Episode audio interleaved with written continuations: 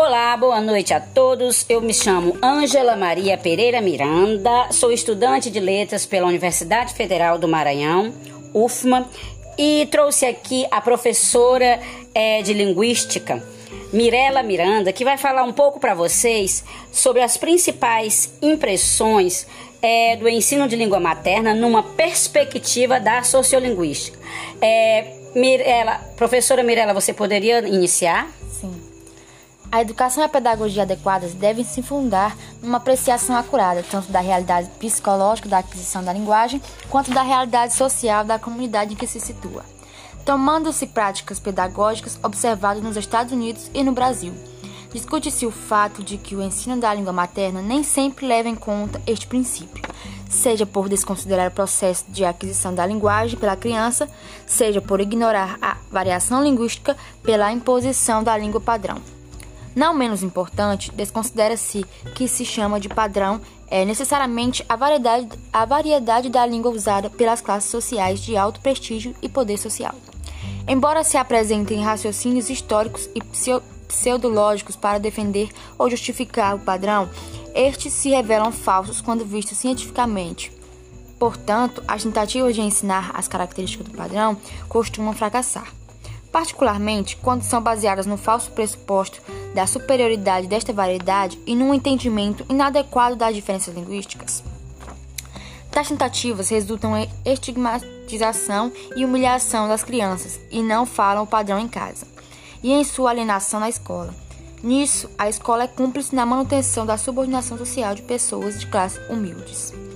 A alternativa proposta é a de levar os alunos a uma apreciação da diversidade linguística da sociedade e ao reconhecimento do padrão como uma variedade, entre outras, apropriada a certas situações e propósitos sociais.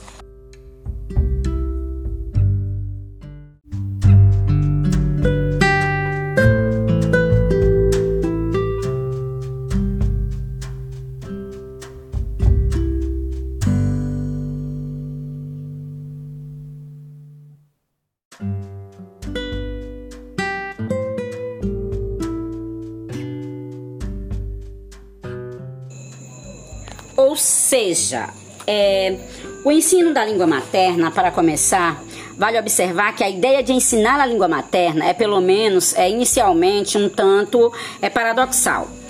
A, a, observação mais básica que podemos fazer sobre a aquisição da linguagem é que a criança, em qualquer ponto do mundo, adquire, adquire a língua falada na família e na comunidade em que é criada, certo? E o faz perfeitamente, é sem instrução formal. Ao participar das atividades sociais, do dia a dia, do cotidiano é familiar, que constitui a vida dessa criança dentro dessa comunidade.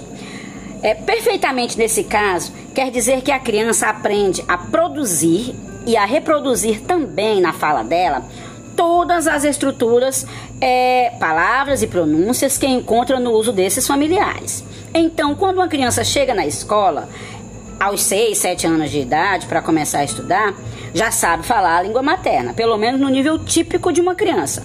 Portanto, a professora ela não está ensinando a língua materna. No mesmo sentido, é, em que se ensinam, por exemplo, os conteúdos escolares de matemática.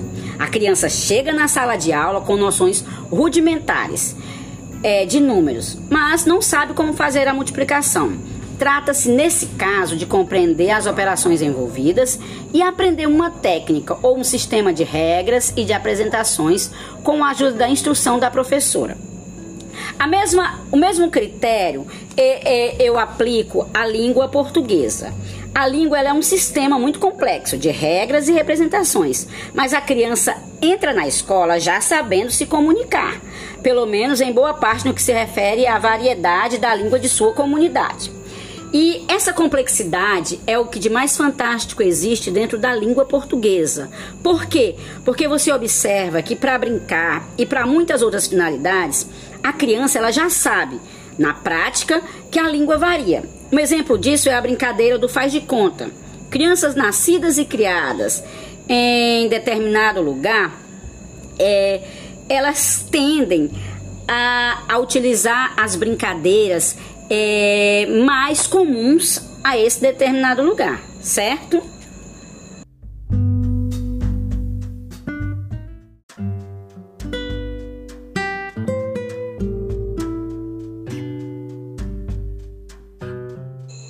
E para complementar esse assunto, temos aqui a professora Mayra Miranda Costa, que vai falar um pouquinho sobre a diversidade sociolinguística. Professora? Uma das características mais importantes das línguas humanas e mais relevantes à questão do ensino da língua materna é a diversidade linguística. Este é um ponto básico nas pesquisas e teorias sociolinguísticas e, em princípio, não precisamos de nenhuma pesquisa acadêmica formal para reparar na existência dessa diversidade. Ela é evidente pela experiência de todo mundo. Entretanto, em muitas sociedades, como é o caso da sociedade brasileira, a representação sociocultural da língua de certo modo oblitera essa percepção, fazendo crer que a língua de verdade não varia ou nenhuma exacerbação idealizada faz crer que a língua não deveria variar. Muito obrigada, professora.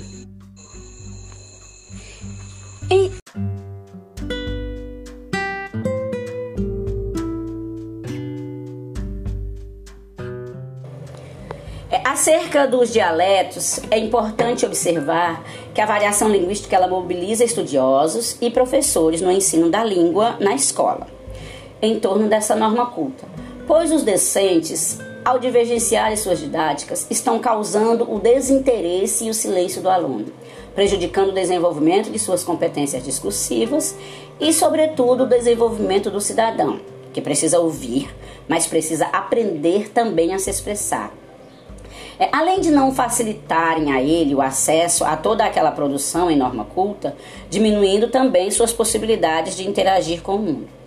Assim sendo, é, é, preciso mostrar que a norma culta, apesar de ser um dos dialetos definidos por critérios socioculturais, não é obrigatoriamente o espaço de língua escrita ou da literatura e deve ser trabalhada na escola como o dialeto que o aluno deve ir aos poucos dominando, por ser o mais adequado a certas situações de comunicação, sem desconsiderar os muitos avanços das ciências linguísticas, que se voltam cada vez mais para a valorização da língua cotidiana de cada locutor e de sua expressão oral. Dessa forma, é, é preciso mostrar a importância da variação linguística é dos dialetos e dos registros no ensino da língua portuguesa, sendo que grande sendo de grande relevância que os professores que trabalham com essa disciplina revejam suas metodologias de avaliação educacional, já que ela é uma tarefa necessária e permanente no trabalho do professor e também acompanha os passos do processo de ensino-aprendizagem. Nesse sentido, deve-se considerar a variação linguística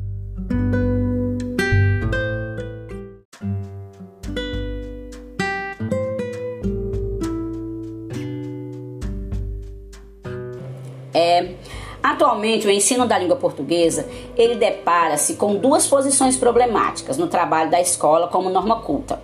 É, enquanto um grupo de professores ele considera que o domínio da norma culta é o principal objetivo do ensino da língua na escola, outros professores veem a norma culta é, como uma arbitrariedade, dando pouca ou nenhuma importância ao ensino da língua padrão. O resultado disso é que não se cumpre um dos grandes objetivos do ensino de língua portuguesa, que é, é, ajudar o aluno a desenvolver a capacidade de compreender e produzir os mais diferentes textos para as mais diversas situações de uso da língua, acarretando é, o desinteresse e o silêncio do aluno, diminuindo suas possibilidades de interagir com o mundo e também prejudicando é, esse aluno nas avaliações educacionais ao considerar apenas o certo ou errado, dando pouca importância à construção do conhecimento em troca de informações. É por ser um gran, uma grande fonte de equívocos quando a questão do seu ensino na escola, sobretudo no ensino fundamental, a norma culta ou norma urbana de prestígio, ela possui duas posições problemáticas. Um, um grupo de professores consideram que o domínio da norma culta é o principal objetivo do ensino de língua portuguesa na escola. Dois, no outro extremo, há professores considerando que o aluno já domina a verdadeira língua oral e na qual ele se expressa com toda eficiência. Considerando também que o ensino de norma culta é uma arbitrariedade, dão pouca ou nenhuma importância para esse ensino padrão. É,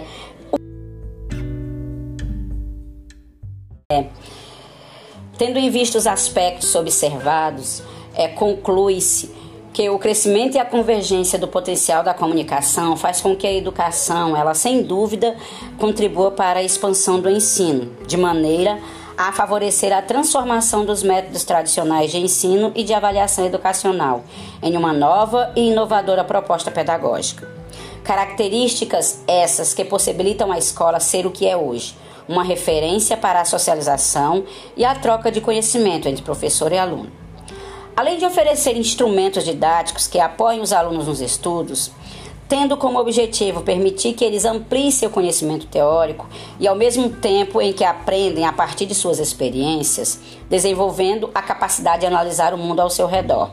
Para tanto, é, além de possuírem um alto grau de dialogicidade, o estudo contexto ele devem ser claros, apoiados por elementos que possibilitem as discussões e trocas de conhecimento, pois dessa forma haverá o aprofundamento do conhecimento, que proporcionará aos alunos o acesso a matérias de jornais e revistas, artigos e textos extraídos de livros de autores consagrados e a leitura facilitada das diversas linguagens existentes é, nesses materiais diversos. Contudo, devemos atentar à característica que de imediato se evidencia na nossa prática educativa, a de que a avaliação da aprendizagem ganhou um espaço tão amplo é, nos últimos processos de ensino que nossa prática educativa escolar passou a ser direcionada por uma pedagogia de exame. Todavia, cada vez mais se torna evidente que é preciso analisar a nossa realidade sociolinguística, de forma que a variação linguística seja objeto e objetivo do ensino da língua portuguesa, considerando que não há norma melhor nem pior, mais bonita ou mais feia do que qualquer outra norma dialeto. Portanto, na avaliação educativa, há de considerar é o entendimento do contexto na prática educativa e não apenas a obediência às regras gramaticais.